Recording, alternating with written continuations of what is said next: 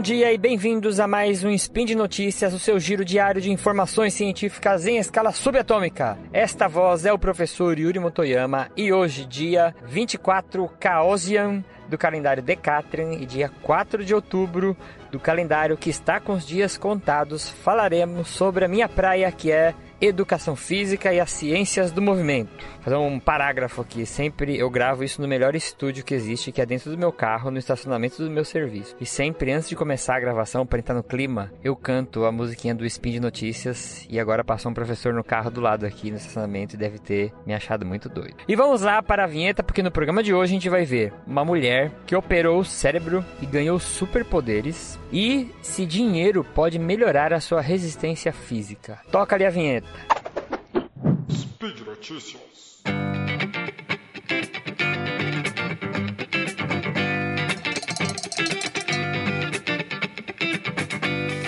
Primeira notícia, ela na verdade não é um artigo, mas é uma pessoa que uma história, vamos dizer assim, que incentivou muitos pesquisadores a estudarem esse caso, né? Um caso não é um artigo que é um estudo de caso, né? Mas é uma história que ficou famosa. É de uma ex-tenista que se chama Diane Van Deren. Então eu vou contar um pouquinho da história dela. Ela era tenista, como eu falei, e em 1997, quando ela tinha 37 anos, ela chegou num pico de, num auge, vamos dizer assim, de ter muito problemas com convulsões, né? Ela tinha ataques epiléticos e alguns tipos de convulsões. E a equipe médica que tratava dela decidiu, depois de um tempo, que retirar uma parte do lobo temporal direito dela seria uma alternativa para evitar futuras convulsões, né, futuros ataques epiléticos. E ela pensou, pensou, decidiu, é, acabou fazendo essa lobotomia. E eles retiraram né, essa região do lobo temporal direito e falaram para ela que uma retirada de uma região do, do, do, cérebro pode ter complicações, né, algumas sequelas e algumas delas seria afetar um pouco a sua memória. E aí foi isso que aconteceu, né, nos relatos que a gente tem várias reportagens, eu vou deixar algumas linkadas aqui. É, ela foi percebendo que depois que ela se recuperou da cirurgia, né, ela tinha algum problema com as memórias mais recentes, tanto que ela teve que se mudar para a cidade que ela é, morava quando ela era criança, para ela poder andar nas ruas e não se perder. E como ela gostava, né, ela era atleta, ela gostava de esporte, ela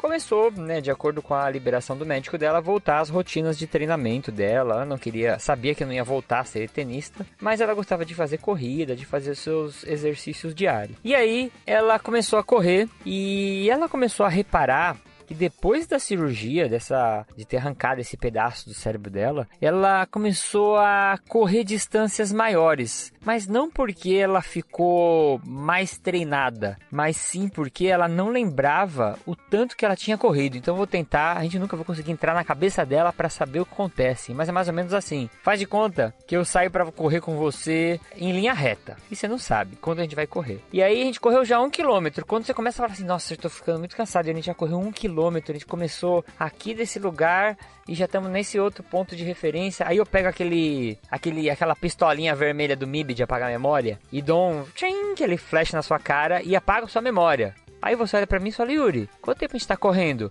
Fala, não, começamos agora, vamos embora que a gente começou agora. Isso, né, é, lógico que a gente tem uma liberdade poética gigante, mas é como se o cérebro dela não conseguisse lembrar direito o tempo que ela está correndo e fazer esse processamento para ela poder perceber o quanto que ela correu. Então, ela perdeu a noção, vamos dizer assim, do cérebro construir o cansaço físico. E aí, ela começou a correr, cada vez ela corria um pouco mais e corria um pouco mais. E aí em 2002, né, ela já recuperada da cirurgia, a, equipe médica é, acompanhando ela, ela foi e correu uma ultramaratona de 80 quilômetros. Então quem corre aqui, que ouve Spin de Notícias, sabe que correr uma maratona 42 quilômetros é complicado. Eu já tentei correr 21 e foi bem complicado. Correr 80 é o dobro. E aí, não o suficiente, em 2003 ela bateu dois recordes. Ela correu uma ultramaratona de 160 quilômetros e depois ela fez outra de 180 quilômetros. Fala, Yuri, o que aconteceu com essa mulher, né? O que aconteceu com a cabeça dela? Mas não para por aí. Em 2008,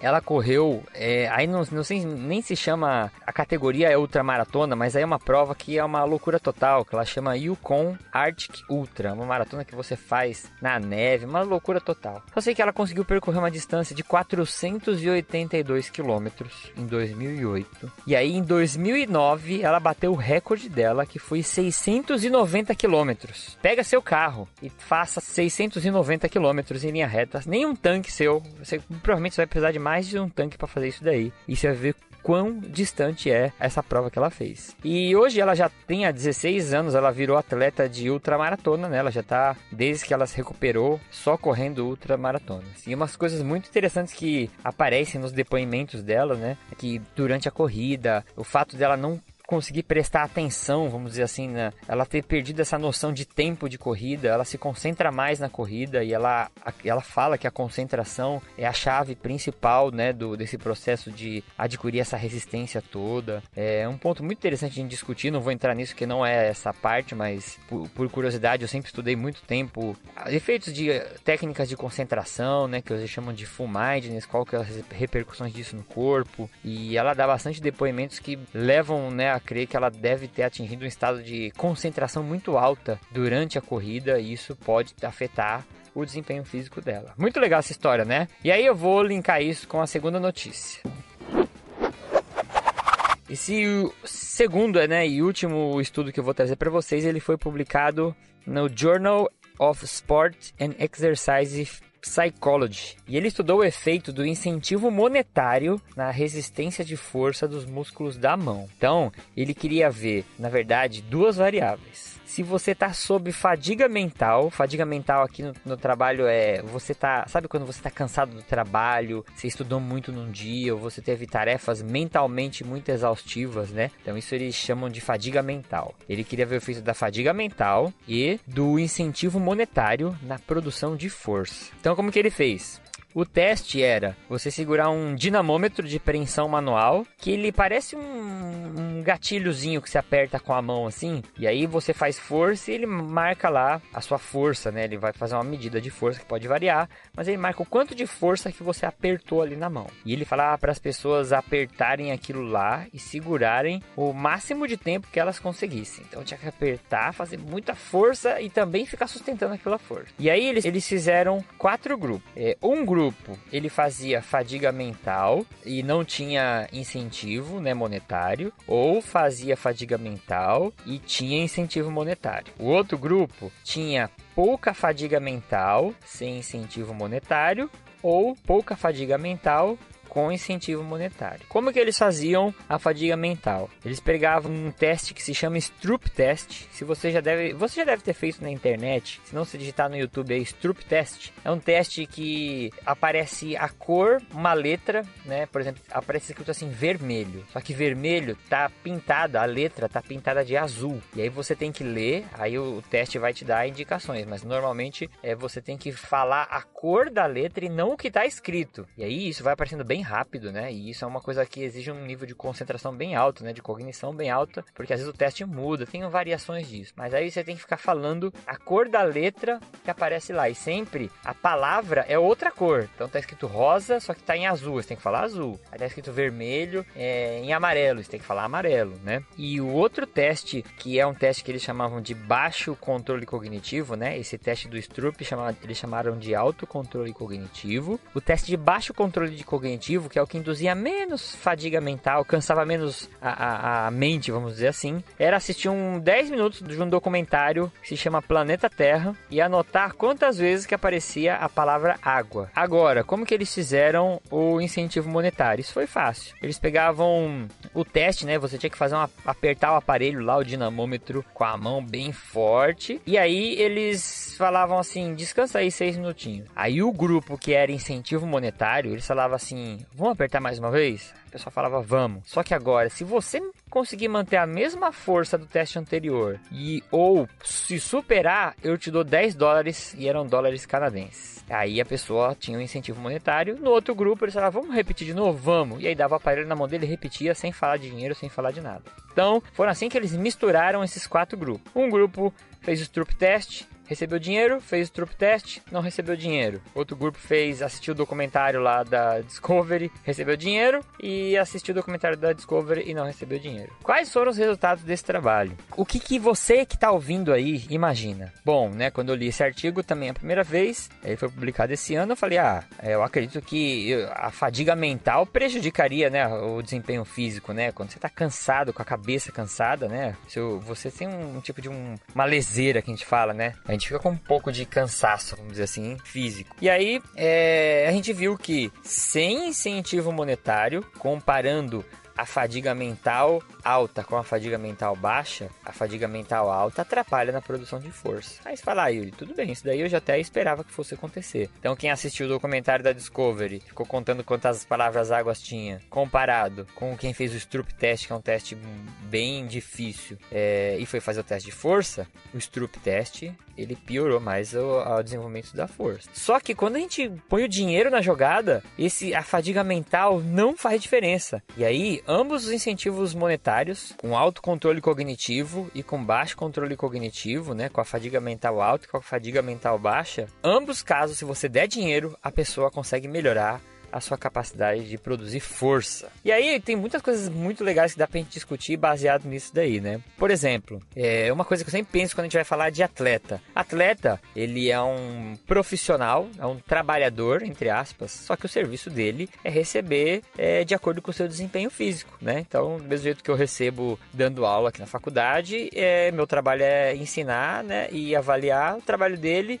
é treinar e se superar, vamos dizer assim. E isso poderia ser uma grande diferença, né? E o que eu sempre costumo brincar quando quando eu comento disso em aula, que a diferença de um atleta para um ser humano comum, igual, igual a mim, é que o atleta, ele tem alguma coisa na cabeça dele, alguma chave que troca na cabeça dele, alguma motivação, uma automotivação que faz ele superar muitos limites, né? Que se fosse trocar pelo meu caso, eu já falei, ah, não, para com esse negócio, não vou ficar forçando essa barra aqui não. Então, uma coisa interessante que pode ser que alguns atletas até pensem na hora da competição fala, cara, se eu não ganhar esse jogo, se eu não vencer esse adversário, se eu não bater o meu recorde, eu não recebo meu dinheiro no final do mês, que esse é meu serviço, né? E aí é como se fosse um trabalho por produção, né? E aí isso pode ser uma grande influência, porque aí independente se ele tá cansado, se ele teve um dia estressante, quando ele pensa no dinheiro, é, pode ser que isso faça diferença. Outra coisa que você pode ter pensado, né? Como que a fadiga mental pode prejudicar o desempenho físico, né? E isso tem várias evidências aí,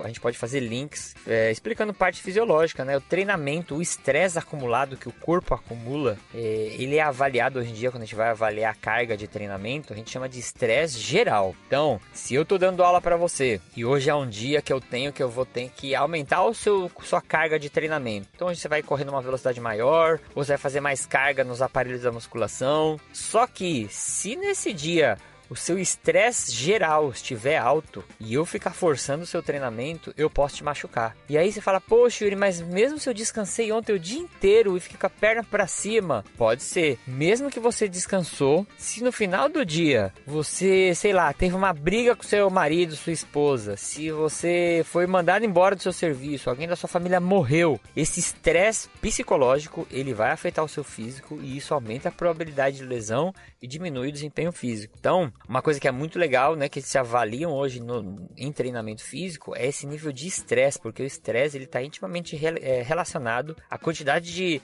de força, de potência, de resistência que você vai gerar e também a prevenção de lesões. Outra coisa que é interessante também é pensar que o incentivo monetário, né, ele é maior que a própria fadiga mental, né? E a gente pode pensar em outros tipos de incentivo. Quando eu li esse artigo, eu pensei, poxa, mas será que se a pessoa não fosse incentivada pelo dinheiro, né? Porque tem pessoas que são incentivadas por um tapinha nas costas, tem pessoas que são incentivadas por uma posição, por um status, tem pessoas que são motivadas por diversos aspectos diferentes, né? E aí eu lembro de outro fato que eu acho fantástico, posso até deixar também aqui um link do documentário, é um documentário bem curtinho do YouTube mesmo, daquela história da maratona de 84, não sei se vocês, vocês lembram, tem uma, tem uma imagem que é muito icônica, que é uma moça que ela tá terminando a maratona assim, em estado de desidratação extrema, quase entrando em colapso, e os médicos, ela tá na reta final ali, e os médicos falam, para, para, e ela, não, eu vou continuar, e ela vai meio que capengando assim, né, e cai caindo. E ela consegue ultrapassar a linha de chegada. É, muitas pessoas, essa imagem é muito famosa. Se vocês não nunca viram, recomendo aí dar uma clicadinha no link dar uma olhadinha. Daí, se você for ver a entrevista dessa moça, ela chama Gabriela Anderson. Ela falou assim, né, uma parte da entrevista ela fala assim: "Meu, essa era a primeira maratona onde podiam correr mulheres, porque antes mulher não tinha uma categoria feminina". E ela falou: "Cara, é a primeira vez que tem mulher correndo na categoria. Eu treinei tanto, me esforcei tanto. Não posso cair aqui e desistir no meio da maratona, né?" E ela falava que isso foi levando ela a superar. Ela deve estar sentindo muita dor, muito desconforto. Ela tá quase desmaiando e mesmo assim ela consegue terminar aquela maratona lá. E é legal pra gente pensar também, né? Quais são os limites do nosso corpo, né? Porque quando você fala assim, ah, eu cansei, vou parar agora, é, ah, vou fazer só X minutos de esteira, vou fazer só 10 repetições desse exercício. Será que você não conseguiria fazer 11? Será que você não conseguiria fazer 12? Será que se não tivesse é, alguém gritando na sua orelha, você não faria 13? Será que alguém se não apostar 100 reais, você não faria 14? E é muito legal a gente pensar nisso quando a gente estuda fadiga, isso é uma coisa que me encanta muito, por isso que às vezes até acabo trazendo bastante temas recorrentes aqui no Spin. É quanto de controle a gente tem no nosso corpo, né? A gente acha que o corpo tem alguma série de limites, mas esses limites são intercambiáveis, né? São negociáveis com a sua mente esses limites, né? Esses limites podem ser retirados junto com uma cirurgia, esses limites podem ser comprados com valor financeiro, né? Tem muita coisa interessante. Ou pode ser enganados com técnicas de placebo. Por isso que eu sempre gosto de trazer aí estudos sobre fadiga, porque eles sempre trazem discussões e fazem a gente pensar sobre muitas coisas interessantes. Porém, esses estudos de fadiga, apesar de serem interessantes, eles são pouco esclarecedores, porque a gente está falando do sistema nervoso, de cérebro, né? E a gente não entende ainda o que acontece lá dentro dessa máquina. Como essa máquina, se eu mexer nela, hackear ela igual no último spin, você dá um choquinho nela, estimular ela eletricamente e ela faz você superar algum limite físico, né? Isso é muito complexo ainda, mas é o que torna esse assunto bastante interessante. Então, era isso, meus queridos. Por hoje é só. Lembro que todos os links comentados estão no post. Deixe lá também seu comentário, elogio, crítica, declaração de amor. Lembro que este podcast só é possível acontecer por conta do seu patronato é, lá no SciCast. Então você pode fazer isso pelo Patreon, pelo Padrim, pelo PicPay. Um bom dia para vocês. E sabendo disso, um dia eu vou montar uma academia perfeita. Em vez de você pagar, você vai receber dinheiro. O dia que eu montar essa academia, eu aviso vocês. Abraços!